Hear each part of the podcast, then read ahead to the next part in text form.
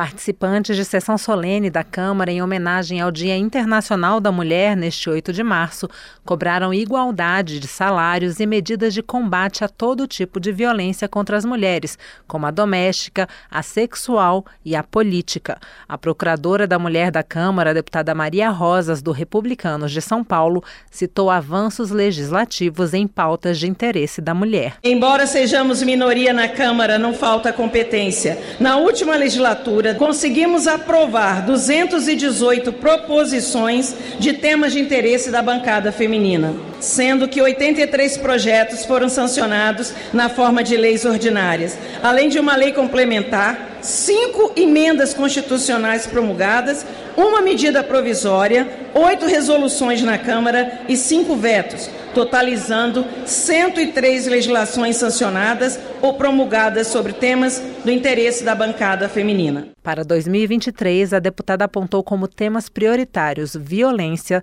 saúde e empregabilidade. Em discurso lido em plenário pela deputada delegada Ione do Avante de Minas Gerais, o presidente da Câmara, Arthur Lira, também ressaltou avanços que passaram pela Câmara, como, por exemplo, a lei que torna crime a violência institucional, ou seja, submeter vítimas ou testemunhas de crimes a procedimentos desnecessários, repetitivos ou invasivos que a levem a reviver a situação.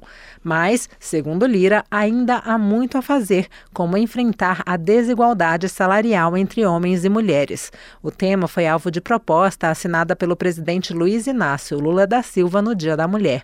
A deputada Carol D'Artora, do PT do Paraná, afirmou que as mudanças ocorrem em ritmo muito lento e citou previsão do Fórum Econômico Mundial, segundo a qual o mundo levará 132 anos para atingir a igualdade entre os gêneros.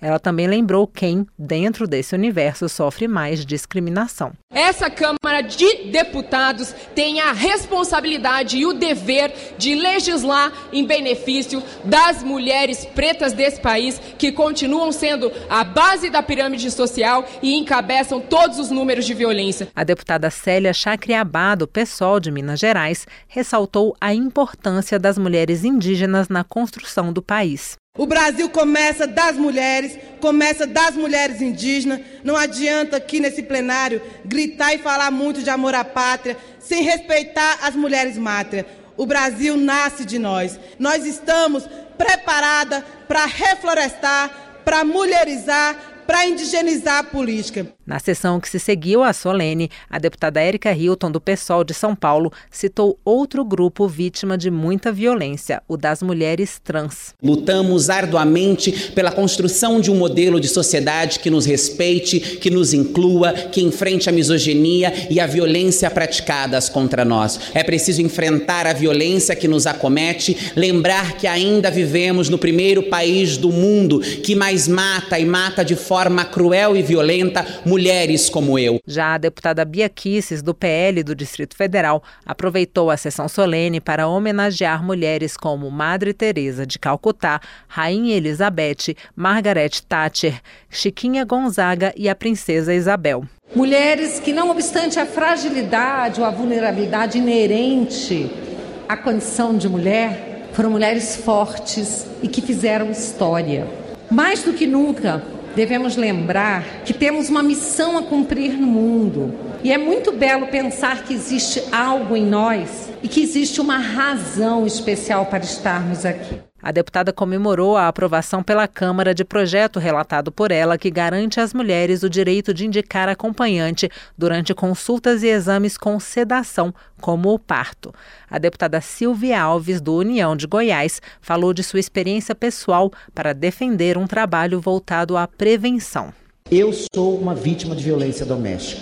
Meu ex-companheiro me deu um soco na boca, na frente do meu filho de 11 anos. E ele ainda me carregou à cozinha onde eu tinha um conjunto de facas. Não sei o motivo, mas a última frase que eu ouvi desse ser foi: Nós seremos felizes por toda a eternidade. Sim, ele queria me matar. Que hoje eu estou aqui para lutar por essas mulheres, por todos os filhos órfãos. Mas o objetivo dessa casa é prevenir a agressão e o feminicídio e não tratar a dor maior. E a deputada Leda Borges, do PSDB de Goiás, disse que no Dia da Mulher não quer parabéns. Eu não gosto muito do parabéns.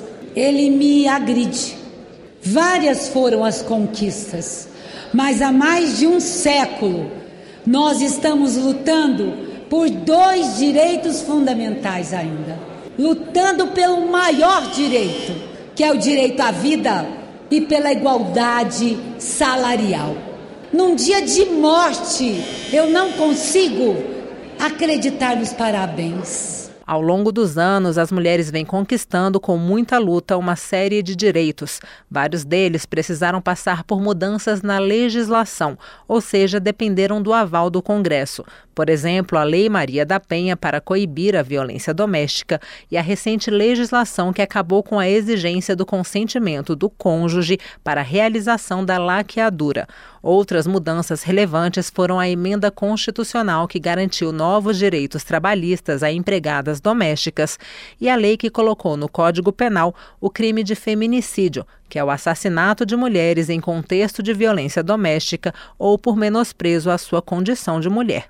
Da Rádio Câmara, de Brasília, Paula Bitar.